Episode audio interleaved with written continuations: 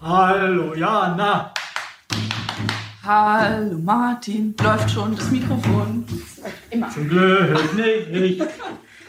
Dann haben wir ja Blödsinn schon machen. das Intro. Herzlich willkommen. Es geht weiter mit dem Runners World Podcast. Wir befinden uns ja immer noch in etwas außergewöhnlichen Zeiten und auch wir, die Redaktion von Runners World, arbeiten größtenteils im Homeoffice. Allerdings haben wir uns für diesen Podcast in kleiner Besetzung in der Redaktion getroffen, um etwas aufzunehmen. Was genau? Unser Art Director Stefan Siegel ist einen Marathon gelaufen. Ja, es gibt gerade keine großen Veranstaltungen, aber das heißt ja nicht, dass man die Marathondistanz nicht trotzdem laufen kann.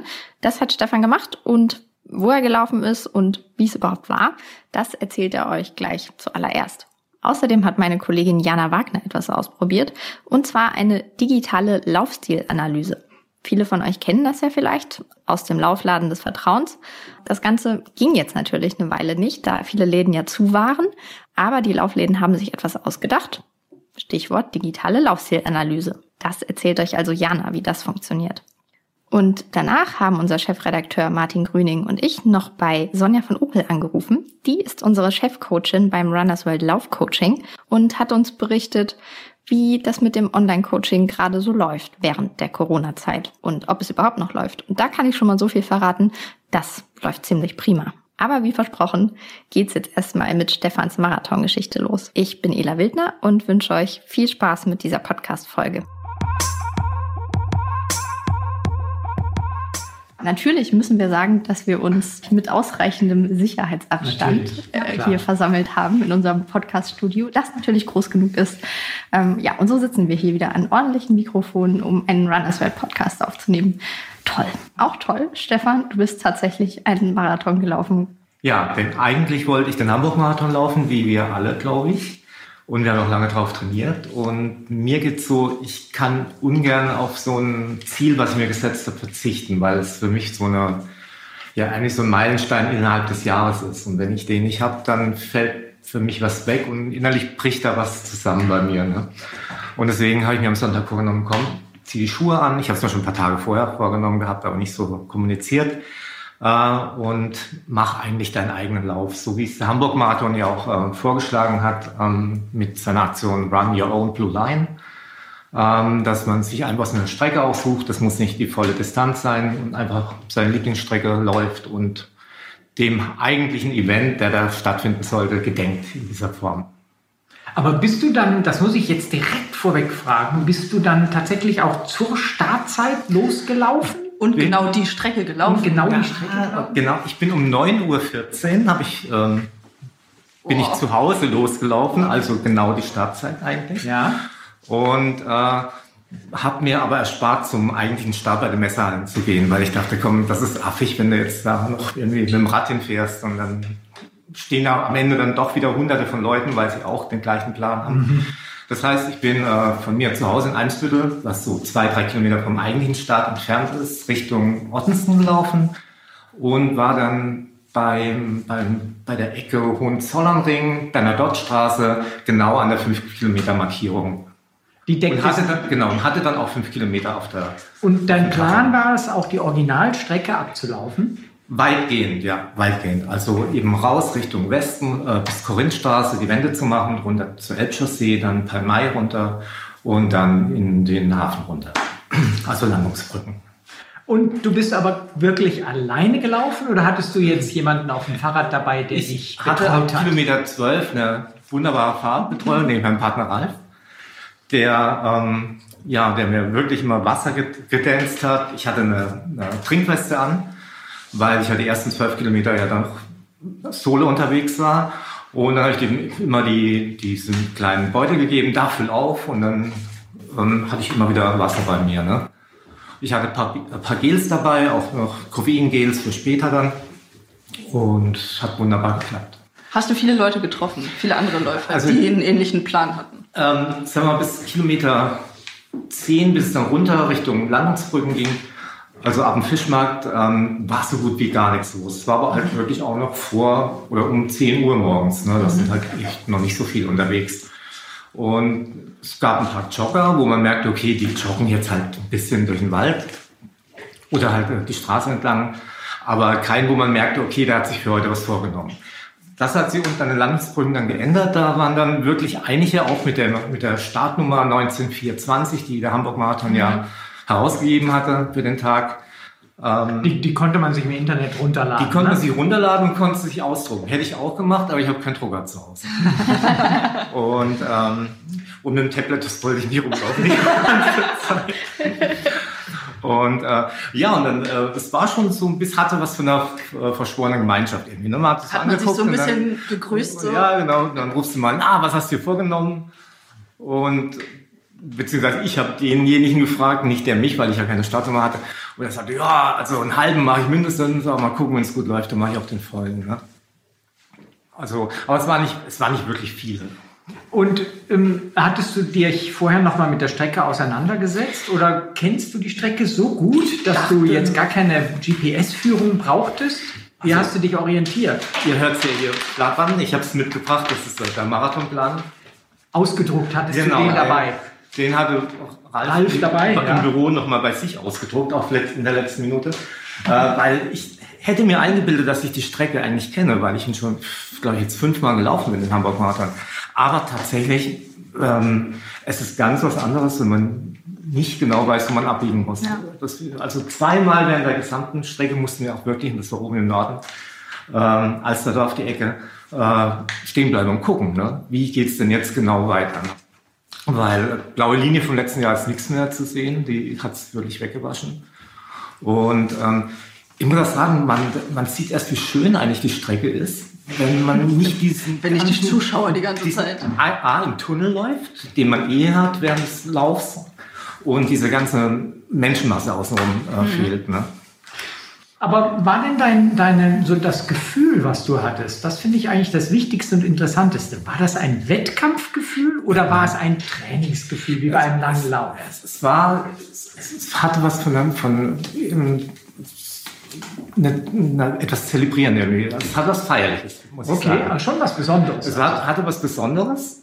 Ähm, A, weil ich mir dachte, ja, mal gucken, ob ich überhaupt ohne dieses Wettkampfgefühl, ohne diese Menschenmassen äh, die Energie aufbringe, ähm, so einen langen Lauf zu machen, weil im Training sind die Langläufe 30 Kilometer, 32 Kilometer.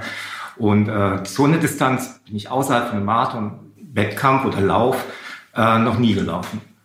Und ich war gespannt, wie ich dann ab Kilometer 30 oder so, wie ich das dann ähm, empfinden werde. Ne? Und ob ich die Energie auch bringen werde, das äh, zu, zu wuppen dann. Und wie war es dann ab Kilometer 30? Es war erstaunlich entspannt, muss man sagen. Also A muss ich sagen, es liegt tatsächlich an der guten Verpflegung oder dass man eben trinken kann, wenn man Lust hat. Mhm. Ähm, und es ist halt auch dieser Druck, der nicht da ist. Ähm, der hat es mir persönlich jetzt noch leichter gemacht. Gut, du, du bist ein Marathonläufer, der zwischen 3,30 und 3,50 so läuft, ja, laufen kann. 3,30 wäre mein Traum, 3,45 hatten wir trainiert. Ja. ja, aber bist du auch schon gelaufen? Ja, ähm, was genau. bist du jetzt tatsächlich jetzt an dem Tag gelaufen? Vier Stunden, neun Minuten. Ah ja, und man muss bei, bei öffentlichen Verkehrsverhältnissen. Ja, ja also richtig, das musst du auch noch erwähnen. Ja. Also du konntest ja nicht auf der Straße laufen vermutlich, sondern musstest auf dem Gehweg laufen genau. und an den Ampeln halten. Genau, also es gab auch ein paar, sagen wir, relativ illegale Verhaltensweisen, aber es war halt auch wenig Verkehr, ne? ja. muss man sagen. Also den einen oder anderen Radweg habe ich mitgenommen und ähm, und bei den großen Kreuzungen habe ich auch ehrlich gesagt die Zeit gestoppt, ne? weil wenn ja. du da fünf Rotphasen innerhalb von einer Kreuzung oder Grünphasen abwarten musst, dann ja. sind wir schnell zwei Minuten weg und so. Ne? So, Stefan, ich sagte jetzt mal was. Wir haben ja zusammen auf den Hamburg-Marathon trainiert. Ja, wir werden auch den nächsten oder den richtigen wieder äh, trainieren, hoffe ich doch. Ja, wenn er denn stattfindet im Herbst. Ja. Ich musste sagen, es sollte ja mein erster Marathon werden ab dem Moment, als er final abgesagt wurde, habe ich aufgehört, darauf zu trainieren. das habe ich auch ein paar Wochen lang gemacht. ja, genau, das finde ich meine Also Frage. was ich richtig gut gemacht habe, war die Tapering-Phase jetzt in den letzten zwei Wochen. Darf man wirklich nicht unterschätzen, glaube ich. Also ähm, ich habe ja immer gedacht, dass Tapering so gar nicht so wichtig ist, sondern dieses den Gang runterschalten. Mhm. Aber ich glaube, das war jetzt nochmal ganz wichtig, dass ich das gemacht habe. Aber ein paar, lange, ein paar lange Läufe musst du ja noch gemacht haben davor, oder? Ja, habe ich noch gemacht. Eines und glaub, 26 Kilometer bin ich Hattest du da schon im Kopf, dass du an dem Tag vom ja. Hamburg-Marathon das dann doch ja. laufen willst? Ja. Okay. Das war dann schon die Motivation ja. sozusagen, dann weiter zu Ich wollte es offen halten, ehrlich gesagt. Achso, okay. Und ähm, hast du dann irgendwie so auch das Finale zelebriert? Also hattet ihr auf die Straße gemalt, Finish nee, oder nee, äh, drei Nachbarn noch dahingestellt? Erwachsene Männer mittleren Alters. Also das sparen wir uns. Das Lustige ist auch wirklich, ähm, äh, am Schluss ging es ja nochmal ein Stück an der Alster entlang. Also ich bin auch wieder da nicht zum normalen Ziel gelaufen, sondern an der Alster war Schluss. Ähm, und auf den Meter genau war stand ein Eiswagen da. Eis wie Botto in Hamburg. Bisschen Werbung muss das sein. Und ich dachte, boah, wie passend, jetzt essen wir ein Eis. Ne? Und, das äh, habt ihr gemacht. Und das ja, haben wir gemacht. Und was, was ähm, auch erstaunlich ist, man läuft ja normalerweise, wenn du Marathon läufst, dann läufst du 43 Kilometer, weil du ja nie die Ideallinie ja. hast. Ne? Ich glaube, ganz viele, die jetzt gelaufen sind, wenn der Verkehr das erlaubt hat, haben eine richtig gute Zeit diesmal gemacht, weil sie ja genau bei 42,2 spätestens gestoppt haben. Ne? Und das ist auch eine einmalige Erfahrung, die man mhm. so nie wieder machen wird. Ne? Mhm. Also ich, ich habe das natürlich verfolgt. Es gab natürlich auch, wie du schon gesagt hast, ganz, ganz viele andere, die an dem Tag jetzt auch, ähm, wo, wo ihr Marathon stattgefunden hat, auch einen Marathon gelaufen sind. Ja. Und da waren teilweise Bombenzeiten dabei. Bombenzeiten ja. dabei. Also den, den, den schnellsten Hamburger, den, den ich bisher jetzt so recherchiert habe, ist der Benjamin Franke, der genau. 229 der in Kenia war. Ne? Genau, der mit unserem äh, Kollegen Henning, äh, unserem Redakteurskollegen Henning in Kenia auch war. Der ist 229 gelaufen. Ja. Äh, ich habe von die, die schnellste deutsche Zeit, die bisher virtuell gelaufen worden ist, die ich recherchiert habe, ist der Erik Hille. Ja. Der ist zwei Stunden 15, 47 im Alleingang gelaufen. äh, ein, ein Bayer, der, der vorher eine Bestzeit von 218 hatte. Ja. Äh, allerdings über kürzere Distanzen schon immer das Vermögen gezeigt hat, dass er schneller laufen kann. Also es gab auch viele andere, die es dir nachgetan haben. Ich finde es bewundernswert. Und ich finde es jetzt auch ähm, tatsächlich, Jana, mir geht es ein bisschen wie dir. Ähm, es gab auch viele andere Gründe, warum ich dann so das Training nicht mehr intensiv weitergeführt habe. Aber für mich ist so ein virtueller Wettkampf im Moment noch kaum vorstellbar. Also ich, mhm. ich bewundere dich, dass du das gemacht hast. Ich kann mir allerdings vorstellen, wenn dann im Herbst eventuell, was ja nicht völlig unwahrscheinlich ist, doch keine Wettkämpfe stattfinden, ja. dass ich dann sowas auch mal machen werde. Ja dann nehmen wir uns den Stefan als Motivator, so ja. glaube ich. Da muss ich vielleicht überlegen, vielleicht schafft man ja auch sowas wie eine, eine Gruppe einzurichten und das dann, ähm, dass man als Gruppe auf Distanz miteinander läuft. Ne? Genau. Sowas also, finde ich irgendwie auch ganz schön. Also es etabliert sich ja So wie das Homeoffice jetzt ja auch irgendwie funktioniert, man sich nicht ganz aus den Augen verliert, sondern man über Videokonferenzen ja auch Kontakt zueinander hat. Ja, solche Formate etablieren sich ja gerade. Es ja. werden jetzt, ich, ich kenne schon mittlerweile vier, vier Apps, die genau diese Möglichkeit geben, dass man gemeinsam startet, ohne gemeinsam am Start zu stehen. Ja. Also einfach nur die App eindrückt und sich dann challenged und matcht und so.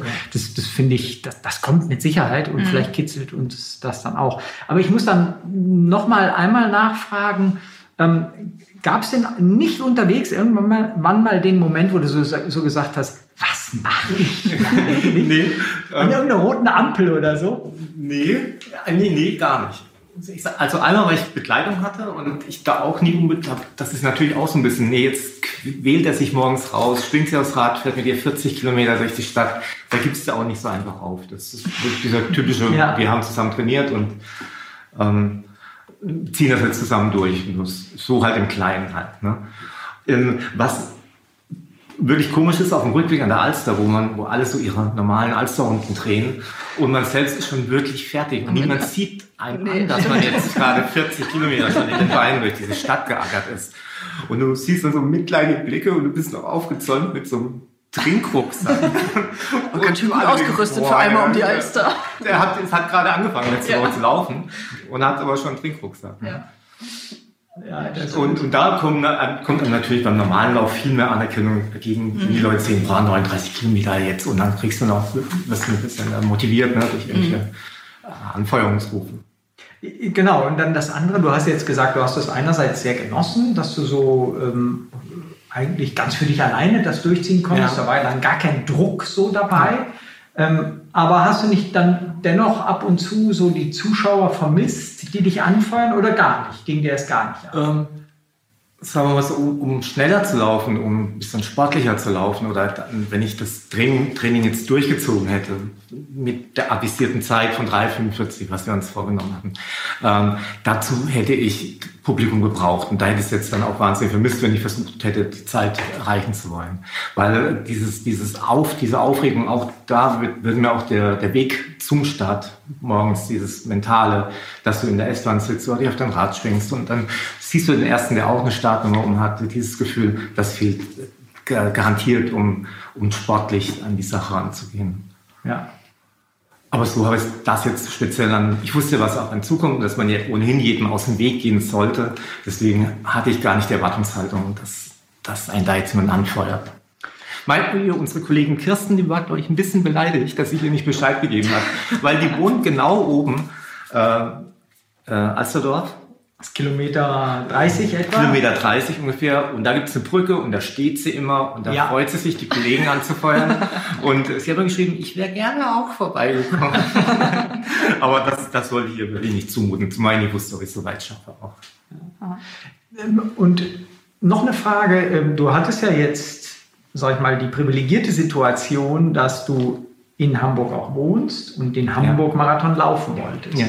Ganz, ganz vielen geht es ja so, die wollen den Hamburg-Marathon laufen, aber sie wohnen gar nicht in Hamburg, sie wohnen ganz woanders. Wäre das für dich auch denkbar gewesen, wenn du nicht in Hamburg gewohnt hättest, wenn du irgendwo im Umland, anderthalb Stunden entfernt, drei Stunden entfernt gewohnt hättest, an dem Tag dann in deinem Wald oder in, um dein Dorf oder in nee. deiner Stadt diesen Marathon zu laufen? Nee, ich glaube, da hätte ich es nicht gemacht.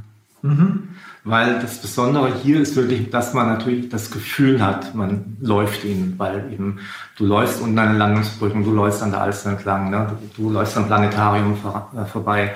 Also ein bisschen direkter Bezug zum Event ist für mich wichtig, dass ich dann mhm. eben, wenn ich schon nicht die, die, die Stimmung habe, dass ich dann den Ort zumindest habe. Ich hatte auch überlegt, eigentlich, ich habe eine 5-Kilometer-Runde, eine ziemlich exakte 5-Kilometer-Runde im, im Niendorfer Gehege wo ich dachte, die kannst du eigentlich auch achtmal laufen. Aber dann, das ist traurig dann eigentlich. Das wäre für mich sehr traurig gewesen, das so zu machen.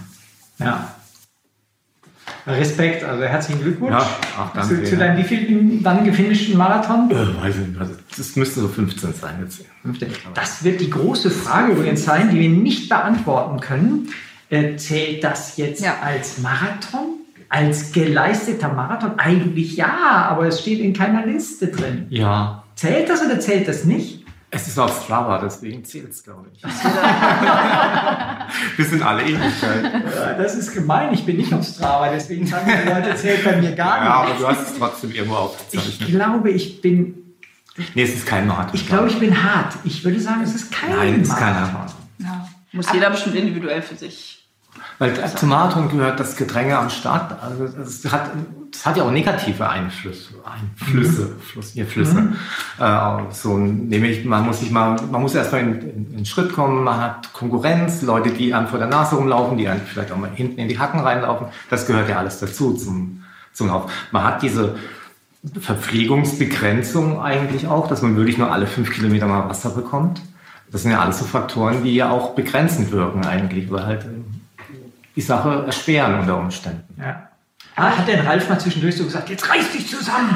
Eins, zwei, eins, zwei. nee, muss, muss da gar nicht. Muss da gar nicht. okay. ah, toll. Und ähm, würdest du jetzt trotzdem ähm, am 13. September, ist glaube ich der Termin, ne? jetzt ja. der neue Termin des Hamburg-Marathons, würdest du jetzt trotzdem oder willst du jetzt ja, trotzdem ja, auf, daran auf alle teilnehmen? Fälle, klar. Ja. Das ist jetzt wirklich genug Zeit. Ja bis dahin und ähm, ich, ich war auch schon jetzt so zu Ela, oder wir, wir vier sind ja eigentlich diejenigen gewesen, die immer mittwochs äh, trainieren gegangen sind, dass ich mich schon wieder darauf freue, jetzt im Sommer das auch wieder zu machen. Vielleicht auch auf unserer Bahn. Ja. Ähm, die, die Bahn vermisse ich übrigens ganz, ganz doll. Da also wüssten wir ja eine Geschichte zu erzählen, nicht wahr, Ja. Ja.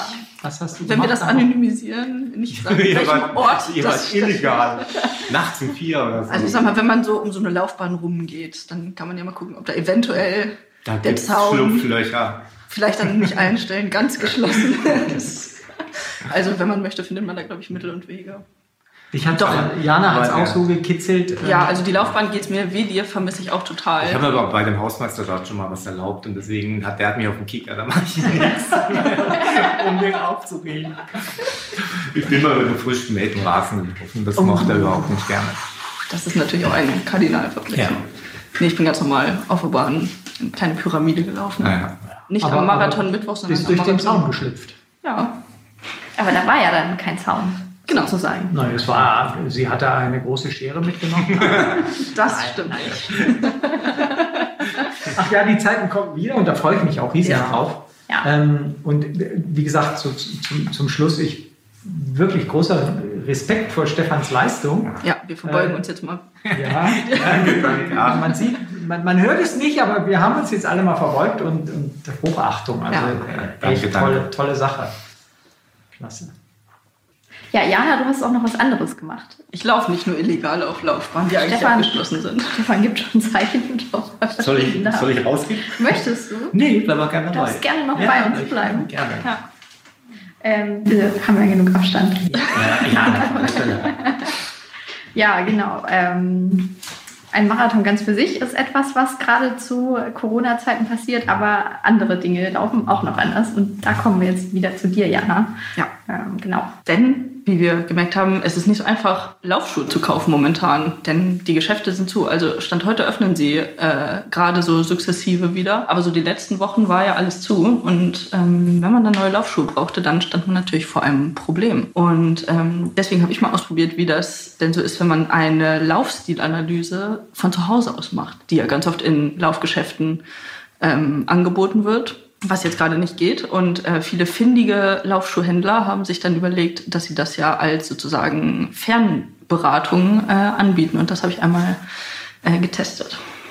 Und ich bin sehr gespannt, wie das abläuft. Die, die Läden waren zu, da war das natürlich eine spezielle Herausforderung. Ja. Die ähm, hatten viele von, von den klassischen Lauffachhändlern haben auch kein Online-Angebot. Ähm, das hat sie also besonders hart getroffen, genau. die Schließung. Die waren aber sehr, sehr findig und haben dann begonnen, also ihren eigenen Online-Versand praktisch auf die Beine zu stellen. Ähm, und natürlich war dann die große Herausforderung, gerade bei den Lauffachgeschäften, die ja eigentlich auch davon leben, dass sie sagen, wir haben eine besondere Expertise in der mhm. Laufschuhberatung.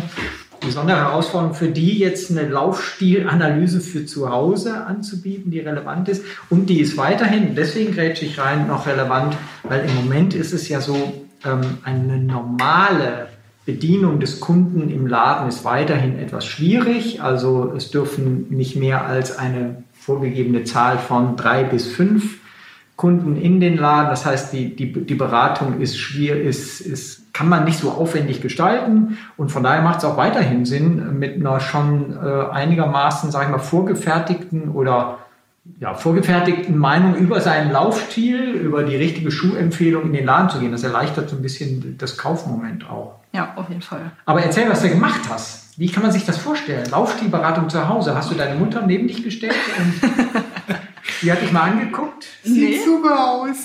Genau, das wäre dann wahrscheinlich der Kommentar gewesen. Nee, das ist schon ein bisschen professioneller abgelaufen. Ähm, ich habe es beim Frankfurter Laufshop gemacht, die, glaube ich, mit einer der ersten Läden waren, die sowas ähm, in größerem Maße angeboten haben. Ja, der Inhaber, Jost Giebelhaus, genau. da sich sehr, sehr intensiv mit beschäftigt. Genau, aktiv was äh, ausgedacht, auch recht früh. Und ähm, genau, die haben auf ihrer ähm, Webseite auch eine schöne Anleitung, auch mit Video, ähm, wie man das denn machen soll. Und ähm, das Erste ist, dass man sich erstmal zu Hause hinstellt und seine alten Laufschuhe fotografiert. Oder wenn man jetzt ganz neu mit dem Laufen anfängt, eben alte Sportschuhe oder eben zur Not auch Alltagsschuhe. Einmal von oben, dass man so sehen kann, wie sind die ausgelaufen, also wo ist es irgendwie abgenutzt. Abgenutzt, genau. Mhm. Und dann natürlich von unten die Sohle. Ähm, da kann natürlich ein Experte sehr gut sehen, wie man abrollt und wie man läuft und ob man eventuell eine äh, Fehlstellung hat.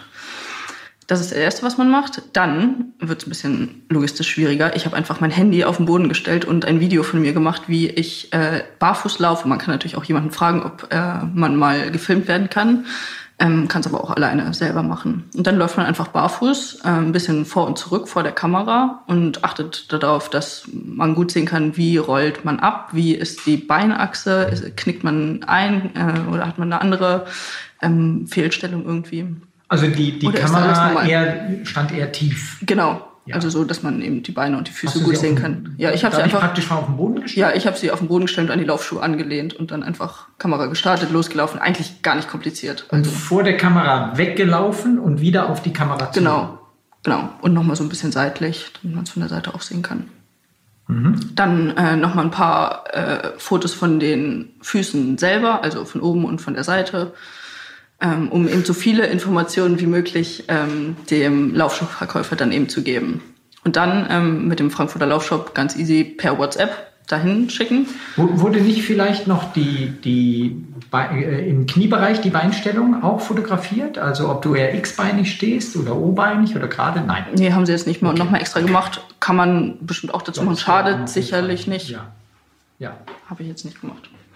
Ähm, dann gibt es noch so ein paar Fragen, die man äh, noch mit beantworten sollte, ob man jetzt zum Beispiel Einlagen schon trägt, ähm, was für einen Laufschuh man natürlich haben will, was natürlich äh, relativ ähm, wichtig ist, dann für die Beratung später, ob man schon Marken hat, die man kennt und mit denen man gut klargekommen ist. Ähm, und dann natürlich alle äh, Kontaktdaten, wie man am liebsten zu erreichen ist ähm, und wann. Und das ist nämlich dann der nächste Schritt, der bei so einer Laufstilanalyse at home äh, stattfindet. Ähm, die Mitarbeiter haben sich das dann angeguckt, die Fotos und die Videos, und dann findet nochmal eine telefonische Beratung statt, ähm, wo man dann darüber spricht, ja, okay, ähm, was hast du denn für Lauferfahrungen, wo willst du denn hin und was für einen Schuh brauchst du dafür?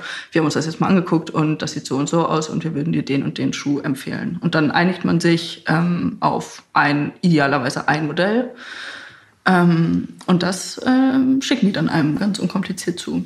In Frankfurt. Ich nicht gefragt, dass, Ja. dass die Leute sich dann quasi den Service ab, abfragen und dann doch bei, bei Amazon das ein bisschen Naja, günstiger suchen oder so. Kannst du natürlich, schon, ne? kannst natürlich nie ausschließen. Ah. Ist aber auch bei der Beratung im Laden ja nicht anders. Weil da die Hemmschwelle größer ist auszumarschieren, Lea. Wenn, hier, na, wenn du dann quasi jemanden zum Schnuppern erwartest. Ne? Mhm.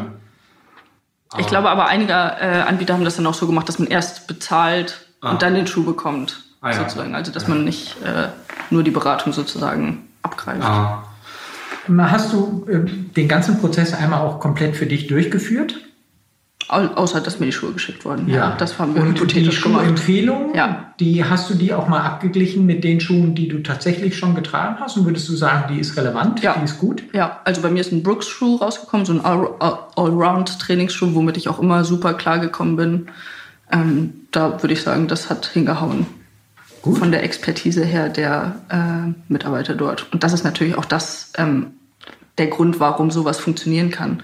Weil die Leute, die sowas dann machen, die Laufschuhladen-Mitarbeiter, die haben ja die Erfahrung und haben eben schon, gucken sich seit Jahren eben Beinachsen und Füße an und wissen, was da funktioniert. Wenn das, äh, wenn das jetzt äh, ein Laie irgendwie äh, macht, der da nicht so viel Erfahrung hat, dann ist das ähm, Risiko natürlich viel höher, dass das ähm, nicht so gut passt am Ende. Und wie groß war der zeitliche Aufwand? Was würdest du sagen? Halbe Stunde. Alles in allem? Ja. Also sowohl die Aufnahme der, ja. also wenn man jetzt zusammenzählen würde, Aufnahme der, Ja, also für einen selber ist es ziemlich einfach. Viertelstunde Film, Fotos machen und Viertelstunde Telefonat. Wenn man ein bisschen mehr Beratungsbedarf hat, dann kann so ein Telefonat vielleicht auch mal länger dauern. Ähm, aber so würde ich sagen, ist echt unkompliziert. Ähm, Und Frage wäre jetzt natürlich, würdest du das perspektivisch auch nochmal nutzen oder würdest du sagen, wenn, wenn die Läden wieder ganz normalen Betrieb haben, dann gehe ich in den Laden und mache das da vor Ort wieder? Mm, Also ich glaube, es so, so ein Online-Angebot oder ähm, Alternativangebot kann so eine persönliche Beratung nicht ergänzen, weil es auch schon mal was anderes ist, wenn man selber die Schuhe im Laden anguckt und sagt, ja, okay, ah, den gibt's ja auch noch, stimmt, an den hatte ich ja gar nicht gedacht. Und äh, dann auch mal fünf verschiedene anprobiert, was ja dann äh, in dem Fall jetzt auch nicht so einfach ist, weil man das auch aus Umwelt- und Versandgründen eben nicht fünf Paar losschicken will, sondern im Idealfall eben nur ein oder zwei, damit eben auch die Retourquote nicht so hoch ist. Ja, perspektivisch würde ich sagen, dass so ein ähm, Zusatzangebot eben ähm, das normale Beratungsportfolio von so einem Laden natürlich total gut ergänzen kann, ähm, weil ja eben viele Leute auch nicht im direkten, in der direkten Nähe von einem Laufschuhladen wohnen und dann, wie du vorhin schon sagtest, Martin, dass er auch ähm, im Vorlauf zu einem ähm, Laufschuhkauf ja total hilfreich ist. Und Jost, mit dem ich da gesprochen habe vom Frankfurter Laufshop, hat auch gesagt, dass das für die total gut angelaufen ist ähm, und sie sehr positive Rückmeldungen von den Kunden bekommen haben und eben auch gesagt haben, dass sie sich das durchaus vorstellen können, dass das auch über diese Corona-Zeit hinaus ähm, von denen angeboten wird. Wir reden über Online-Coaching, richtig? Ja. Genau, während Corona. Mhm. Ähm, du bist da ja unsere Chefcoachin und ja, uns interessiert irgendwie, wie, wie ändert sich das? Also es gibt ja gerade noch keine, noch keine Saisonhöhepunkte, auf die die Leute hintrainieren könnten. Ähm, wie ist da jetzt deine Erfahrung? Kommen die Leute und sagen, ich will trotzdem irgendwie weiter trainieren oder nee, Tra Training ist doof? Also ehrlich gesagt ist das eine richtige Entwicklung, die teilweise sehr schnell ging, teilweise, und das ist der aktuelle Status, ist es sehr zäh. Äh, sehr schnell ging es so im März, als die ersten Veranstaltungen abgesagt wurden und dann ganz schnell ja auch die ganzen großen Veranstaltungen abgesagt wurden.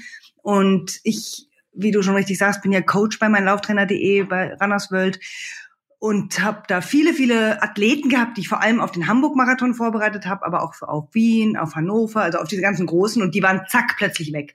Und das ist ja eigentlich so mein Steckenpferd, dass ich mit den Leuten bespreche, was ist dein Tag X, worauf möchtest du dich vorbereiten, dann baue ich einen Spannungsbogen und dann begleite ich sie vom Start unserer Zusammenarbeit bis an die Ziellinie ihres eigenen Rennens und die war nun plötzlich nicht mehr zu sehen, weil eben abgesagt. Und das war eine ganz komische Phase. Also das hat auch eine gute Woche gedauert, bis sowohl die Athleten kapiert haben, was jetzt eigentlich los ist, wie auch ich als Coach. Also kapiert hat man schon, aber man fiebert ja immer auf irgendwas hin oder man fokussiert sich mental und plötzlich wird einem so ein bisschen der Boden weggerissen.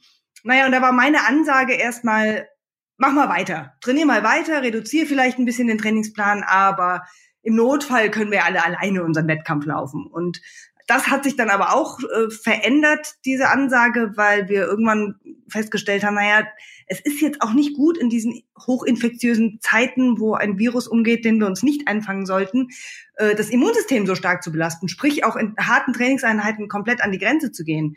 Also äh, war die Ansage eher raus aus dem harten Trainingsplan, zurück ins Grundlagentraining und gucken, was da kommt. Und in dieser Phase sind wir jetzt schon seit etwas längerem, ich sage jetzt mal drei, vier Wochen. Mm, das Fragezeichen wird jeden Tag größer. Was passiert im Herbst? Wann können wir die Zügel wieder aufnehmen? Wann kann man den Spannungsbogen wieder aufspannen? Aber äh, noch können wir keine richtigen Antworten geben.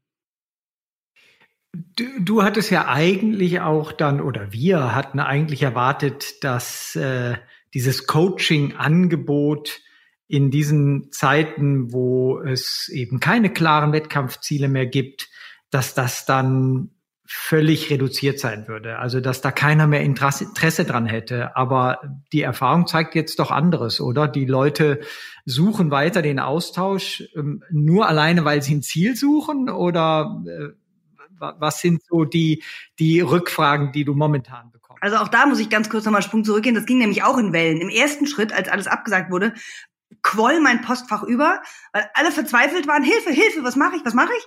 Dann kam ein Moment der Stille. Also als dann klar war, okay, der Wettkampf wird nicht stattfinden, geh vielleicht mal raus aus dem Training, da hatte ich wirklich mal so zwei Wochen wenig Mails, was dann auch ganz gut war, weil ich mich selbst neu sortieren konnte. Und jetzt ist eine neue Welle da von Mails und Anfragen, denn ganz viele Menschen laufen, sowohl die, die ich eh schon am Händchen habe, wie auch ganz, ganz viele neue. Und die wollen jetzt natürlich wieder so ein bisschen System in ihrem Laufen haben. Also auch wenn die Ansage ist Grundlagentraining, ist ja trotzdem die Frage, was mache ich Montag, was mache ich Dienstag, was mache ich Mittwoch, was mache ich mit dem Krafttraining und wie soll ich mich jetzt gerade ernähren? Und das sind im Moment so die Hauptfragen, die ich sehr gerne beantworte, weil ich finde es eine extrem spannende Phase. Viele haben sich im Frühjahr auf oder im, im Ende Winter, Anfang Frühjahr auf etwas vorbereitet und waren vielleicht erkältet, haben irgendwas versäumt, haben vielleicht die Tempoläufe nicht so gut gemacht, wie sie sollten. Und da kann man jetzt nochmal so einen Schritt zurückgehen und nochmal so ein bisschen was ausmerzen. Das heißt, ähm, du versuchst jetzt über das klassische, was wir so gesagt haben, Basistraining hinaus, also wo man, wo man einfach versucht, seine Form mehr oder weniger zu halten, versuchst du auch so habe ich das jetzt verstanden, mit denen, die du coacht, an deren Schwächen zu arbeiten? Genau so ist es. So ein bisschen die Schwachstellen, da jetzt mal den Finger in die Wunde legen und sagen, also jetzt mal ganz frech, guck mal, du hast ja immer noch zwei Kilo zu viel, jetzt schraub doch mal an der Ernährung. Oder äh, die langen Läufe sollten ja schon bei 28 Kilometer sein, dein längster waren 20, jetzt schauen wir mal, dass wir da mal ein bisschen ausbauen. oder die Tempoläufer haben noch nicht in der und der Pace gesessen. Jetzt gehen wir noch mal einen Schritt zurück und machen nicht Tausender Intervalle, sondern vielleicht äh, machen wir noch mal 400er und so. Also wobei 400er ist gerade schwierig, weil niemand darf auf dem Sportplatz. Also im Augenblick ist die Zeit der freien Fahrtspiele da draußen im Gelände. Aber genau, also es geht jetzt darum, an den individuellen Schwachpunkten nochmal mit ganz viel Zeit und Muße zu arbeiten. Ähm, ich will aber auch doch noch mal einen Schritt zurück machen. Ähm, merkst du denn, dass sich überwiegend die, die du gecoacht hast und die ein Ziel hatten, jetzt schwer tun mit dem Training? Oder sind, sind die durch diese Phase durch und ähm, die finden einfach eine neue Einstellung zum Laufen, ähm, vielleicht eine andere, aber ähm, haben weiterhin Spaß an dem Laufen oder sind da auch ganz, ganz viele dabei, von denen du nichts mehr hörst, die, wenn sie kein Wettkampfziel haben, jetzt auch äh, überhaupt nicht mehr oder kaum noch laufen? Es war tatsächlich so, dass ich den Eindruck hatte, es gab ein paar Tage, da war das Laufen als Hauptsport und als Hauptthema im Leben nicht mehr präsent und nicht mehr wichtig. Da ging es mal um was anderes, nämlich eben Hilfe, Corona, Pandemie, wir müssen hier irgendwie in Kurzarbeit äh, dürfen nicht mehr die Oma besuchen etc. Und da war das Laufen wirklich hinten an. Und dann kam das aber ganz schnell wieder als Tool ins Leben der Menschen, um etwas für sich zu tun. Und jetzt sind wir in dem Moment, wo es wieder einen Stellenwert hat und wo ich als Coach zur Rate gezogen werde. Und ich habe den Eindruck, es ist, das Laufen ist sehr wichtig, aber es ist eben nicht das Wichtigste in der Welt. Also es ist nicht der Punkt Nummer eins, aber es ist das, was den Leuten eigentlich gerade sehr viel Freude macht und sehr viel Glück bringt und man vielleicht auch mal eine halbe Stunde nicht über Corona und Kurzarbeit nachdenkt, sondern einfach nur mal an der frischen Luft ist und sich bewegt. Und da freue ich mich, dass ich so der Partner im Netz sein kann, der da so ein paar Tipps geben darf. Und kann man denn in Zeiten, in denen man äh, ohne ein Wettkampfziel trainiert, wo man einfach so drauf losläuft, kann man da denn was falsch machen? Was musst du da coachen? Das ist eine sehr gute Frage, denn ich wollte sie erst alle von mir weisen und sagen, du brauchst mich doch gerade gar nicht. Geh ins freie Training, mach was du willst. Ähm, aber doch, man kann da schon was falsch machen. Ich habe es ja schon angesprochen, es ist jetzt nicht die Zeit der 100% Belastungen, einfach auf Rücksichtnahme des Immunsystems, äh, sondern es geht jetzt wirklich eher darum, nochmal an der Basis zu arbeiten und eher in ruhigeren, lockeren Belastungsintensitäten unterwegs zu sein. Und das ist eben eine Ansage, die ich machen muss und möchte. Ähm, naja, und dann aber auch so ein bisschen die Grobplanung. Also so bei der Motivation, so eine Motivationsstütze zu sein, zu sagen, das ist jetzt nicht schlimm, dass du noch nicht weißt, ob, ich nehme es jetzt mal in den Mund, ob der Berlin-Marathon stattfinden wird oder nicht, ja. Äh, selbst wenn er nicht stattfinden wird, dann werden wir uns irgendwas ausdenken, was du mit deiner tollen Form, die wir jetzt gerade erarbeiten, machen kannst und wirst.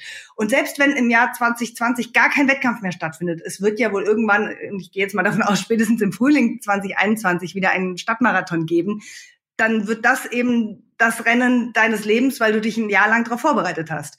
Also da einfach so ein bisschen zu helfen, eine eigene Vision zu entwickeln und so einen eigenen Fahrplan, den man dann abarbeiten will.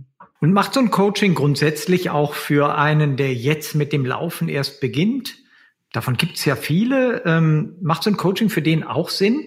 Ja, also im Moment, äh, wir haben ja die Anmeldung gerade wieder freigeschaltet, rasseln vor allem die Laufanfänger rein. Ich habe so ein bisschen das Gefühl, die ambitionierten Wettkampfsportler, die halten sich eben noch bedeckt, die sind noch so ein bisschen in der Position, ah, mal gucken, wo die Reise hingeht. Aber gerade die Laufanfänger, die suchen jetzt eigentlich eine Expertise und wollen wissen, wie mache ich es denn richtig? Und äh, ja, wie viel Pause brauche ich, wie viel Belastung brauche ich und ähm, was für eine Uhr ziehe ich am besten an und welches Paar Schuhe gehört zu mir. Du bist ja selbst auch eine sehr ambitionierte Läuferin, bist schon Marathons unter drei Stunden gelaufen, hast mal den Freiburg-Marathon gewonnen. Ähm, dürfen wir auch wissen, wie du persönlich gerade äh, mit, mit deinem Training verfährst? B bist du in einem Motivationsloch? Du bist, bist ja Leistungsläuferin, also bist du in einem Motivationsloch? Oder? Mm, gar kein Loch, aber ich bin tatsächlich in einer äh, Pause. Und zwar ja, auch ich habe mich auf etwas vorbereitet und zwar im Grunde auch schon seit über einem Jahr. Ich wollte am 9. Mai meinen ersten 100 Kilometer Lauf auf Zeit laufen. Und als dann auch klar wurde, der wird nicht stattfinden, fand ich es erst gar nicht so schlimm und dachte, naja, auf einen 100er, den bereitet man lange vor, den kann man auch dann lange später laufen. Ich merkte aber, dass ich schon ganz schön gut in Form war, weil ich war jetzt lange im Trainingslager, auch in Portugal im Frühjahr und kam ziemlich fit zurück. Und dann hatte ich Lust irgendwie, da, da, da muss was raus. Also da muss jetzt einmal, muss jetzt äh, das Rennpferd zeigen, dass es galoppieren kann. Und dann bin ich einfach privat äh, nicht 100 Kilometer gelaufen, sondern nur 50 um den Starnberger See. Das hatte ich mir vorgenommen, unter vier Stunden zu schaffen. Das war jetzt kein Wettkampf und auch wahrscheinlich keine Wettkampfleistung, aber es war mal so ein bisschen so ein kleiner Höhepunkt und das habe ich gemacht und gönne mir seitdem mal wirklich bewusst zwei Wochen Laufpause, um dann den Faden wieder aufzunehmen, weil ich hoffe, dass es im Oktober einen Hunderter gibt, wo jemand eine Stoppuhr drückt und äh, ja mich durch ein Zielbanner rennen lässt, damit ich mal weiß, was ich auf 100 Kilometer auf Zeit da laufe. So, und damit ich eben da auch nochmal einen Spannungsbogen neu spannen kann, fand ich wichtig, jetzt eine Pause zu machen, um dann nochmal anzufangen. Und in genau dieser Pause befinde ich mich gerade und genieße das auch sehr. Das heißt, du, äh, ob, du hältst dich weiterhin an klassische Trainingssystematiken, obwohl es gar keine klassische Laufsaison ist. Also du arbeitest weiter mit Belastungen ähm, auf einen gewissen Höhepunkt hin, danach jetzt mit der Pause. Ist das auch ratsam für, für andere Läuferinnen und Läufer? Auf jeden Fall, denn unser Körper kennt ja nicht den Wettkampfkalender. Unser Körper ist ein Körper und der funktioniert auf Belastung und Entlastung. Und ich sage ja immer, man muss einen Marathon zum Beispiel drei Monate vorbereiten, aber auch intensiv nachbereiten, indem man die Zügel locker lässt, indem man mal keine Tempoläufe macht, indem man die Umfänge reduziert, indem man wirklich mal bewusst auch ja im Trainingsplateau wieder eine Stufe runtergeht, um danach wieder zwei Stufen hochgehen zu können. Und von daher finde ich das sehr, sehr wichtig, dass man da auch mal so den Mut hat zu sagen, ich verliere jetzt wieder ein Stück meiner Form, um sie danach wieder gewinnen zu können. Das berücksichtige ich bei mir selbst, ehrlich gesagt, seit über zehn Jahren mit Erfolg, weil ich relativ gesund und verletzungsfrei durch meine Laufkarriere komme. Und das möchte ich eben auch meinen Athleten an die Hand geben. Wenn die jetzt zum Beispiel gesagt haben, ah, Hamburg Marathon fand nicht statt, ich bin jetzt privat gelaufen, dann finde ich ganz, ganz wichtig, danach sich auch eine Regeneration zu gönnen, als ob es ein richtiger Wettkampf gewesen wäre. Denn für den Körper war es ein richtiger Wettkampf. Der Körper hat jetzt eine vielleicht zwölfwöchige Trainingsphase hinter sich und hat einen Tag hinter sich, an dem er sich vielleicht außerordentlich belastet hat. Also braucht er auch eine mehrwöchige Regenerationsphase danach.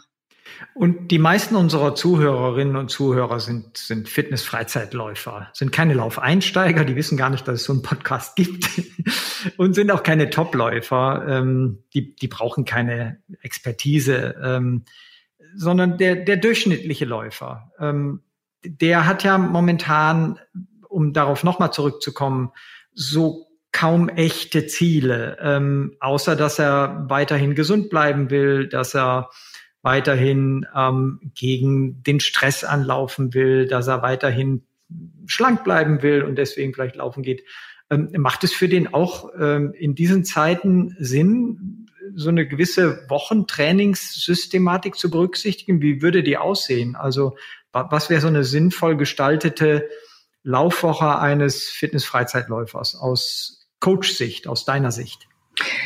Also das macht auf jeden Fall Sinn, da eine gewisse Systematik dem zugrunde zu legen. Und die Laufanfänger, die haben natürlich jetzt keinen Wettkampf vor Augen, wo sie sagen, ich melde mich jetzt hier an oder ich lade mir einen Trainingsplan runter um äh, das und das zu erreichen. Ich leg denen das dann meistens in den Mund. Also ich sage dann so, was kannst du denn? Ja, ich, ich habe mal hier gemessen, ich glaube, das sind so acht Kilometer. Dann sage ich, siehst du, acht Kilometer kannst du schon.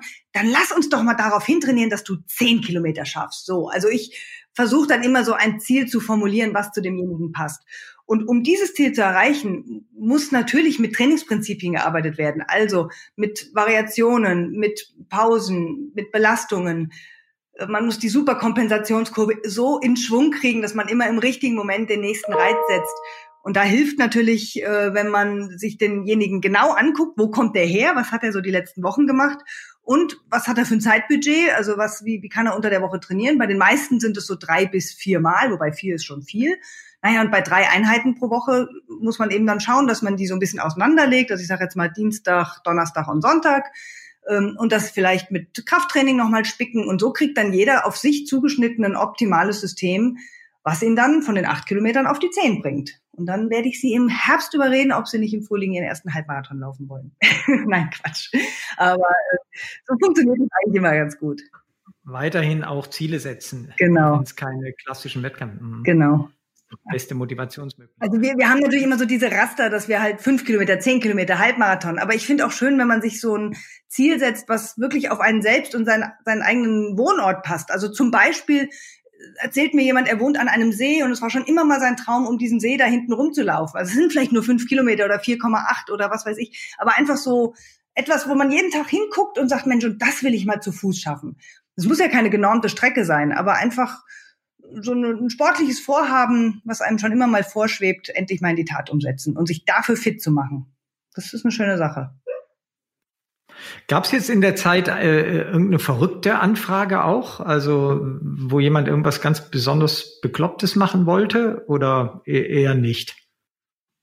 Also jetzt in letzter Zeit nicht. Was ich natürlich immer wieder mal habe, sind so Etappengeschichten, also dass jemand in mehreren Tagen eine ganz, ganz lange Strecke zurücklegen möchte. Ähm, also gibt es den Nordseelauf zum Beispiel, das ist aber noch relativ genormt, aber dann gibt es auch manche, die wollen äh, die, die Küste Portugals ablaufen oder sowas. Das ist natürlich dann ein bisschen schwieriger, jemanden darauf fit zu bekommen, weil das Training andere Akzente bekommt. Ähm, aber jetzt so eine ganz verrückte Idee, überlege ich gerade. Ähm, sowas wie äh, in Hamburg Mount Everest laufen und solche Geschichten. Hatte ich jetzt hier noch nicht auf dem Schreibtisch, ne? Nee, oder was ja schon passiert ist, äh, auf seinem Balkon ein Marathon. Ähm, also habe ich noch niemanden für gecoacht. Äh, und ganz ehrlich, ich würde von so einer Aktion auch abraten, weil ähm, das ist doch ganz schön Hamsterradmäßig und ich finde, der Kopf ist sehr entscheidend und ich weiß nicht, ob meine Coachfähigkeiten ausreichen, um dich so zu motivieren, dass du es schaffst, auf einem sieben Meter Balkon 42 Kilometer zurückzulegen. Also da musst du schon ein mentaler Guru sein, dass du jemanden dazu bringst, glaube ich. Oder derjenige muss selbst ein bisschen verrückt sein.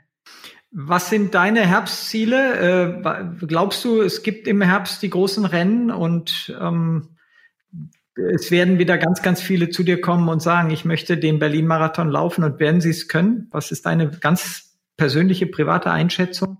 Also meine private Einschätzung ist, da heute das Oktoberfest in München abgesagt wurde, glaube ich auch, dass ist jetzt nicht vergleichbar der Berlin-Marathon mit dem Oktoberfest, aber es sind viele, viele Menschen aus der ganzen Welt an einem Ort und das wäre eigentlich kontraproduktiv äh, gegenüber der Maßnahmen, die wir aktuell alle durchziehen. Deshalb sehe ich wenig Chancen, dass Großveranstaltungen dieser Art stattfinden, aber ich glaube, dass kleine Läufe stattfinden, um, um die 1000 Teilnehmer eventuell, Landschaftsläufe und sehe da auch eine ganz große Chance drin eigentlich für uns Coaches, aber auch vor allem für die Läufer, mal das Laufen neu zu entdecken, mal eben dann eine Saison weg von den großen Straßenläufen, Straßenmarathons, weg von dem Publikum, was mich durch die Gassen peitscht, äh, weg von der Stimmung, weg äh, von, dem, von den Musikbands hin zu einem Lauf, der wirklich nur was mit mir alleine zu tun hat, um da vielleicht auch mal noch mal so die eigene Laufmotivation zu hinterfragen. Und wenn es eine kleine nette Wald- und Wiesenveranstaltung ist, dann gibt es hinterher noch ein leckeres Stück Kuchen.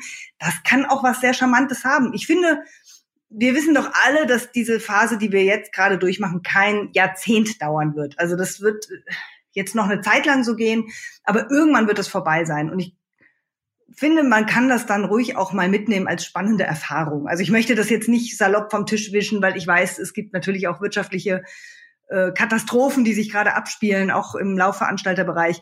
Nichtsdestotrotz, äh, für die Läufer an sich birgt diese aktuelle Phase doch auch die Chance, mal was Neues zu entdecken. Und ich glaube, kleine, schnuckelige Veranstaltungen werden stattfinden, vielleicht auch virtuelle Läufe, war ja jetzt auch schon so am letzten Sonntag, dass ganz viele Leute einfach für sich 42 Kilometer gerannt sind und haben das gepostet in den sozialen Medien und sich da feiern lassen. Das funktioniert auch. Also da sehe ich äh, kreative Projekte auf uns zukommen und bin sehr gespannt.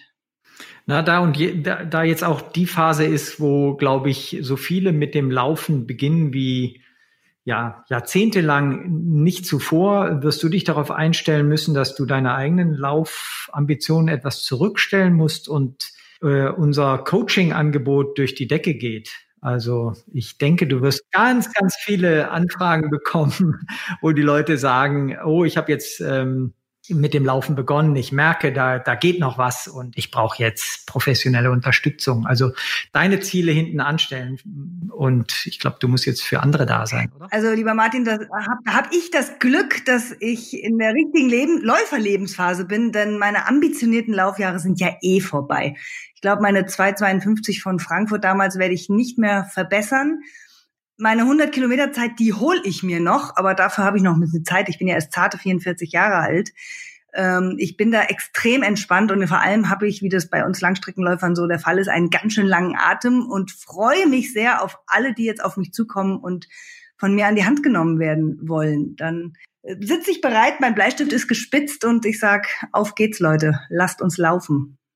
Die Adresse ist meinlauftrainer.de.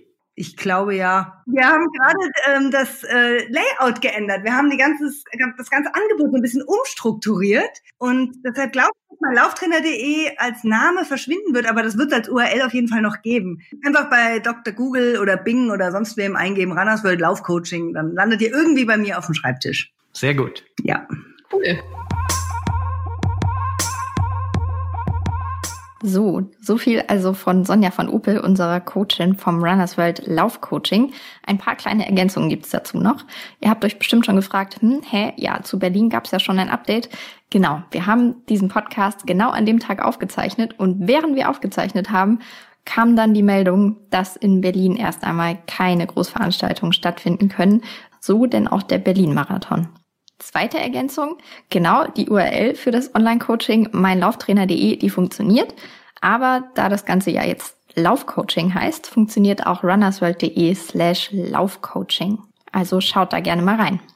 Für den unwahrscheinlichen Fall, dass ihr unseren Podcast noch nicht abonniert habt, wollte ich natürlich noch einmal sagen, abonniert unseren Podcast gerne, wenn er euch gefallen hat und ihr die neue Folge nicht verpassen wollt. Wie gehabt sind wir bei iTunes, Spotify und eigentlich überall, wo es Podcasts gibt. Wir freuen uns, wenn ihr beim nächsten Mal wieder dabei seid. Bleibt gesund und munter und nutzt die Zeit für viele tolle Läufe. Bis zum nächsten Mal. Ciao.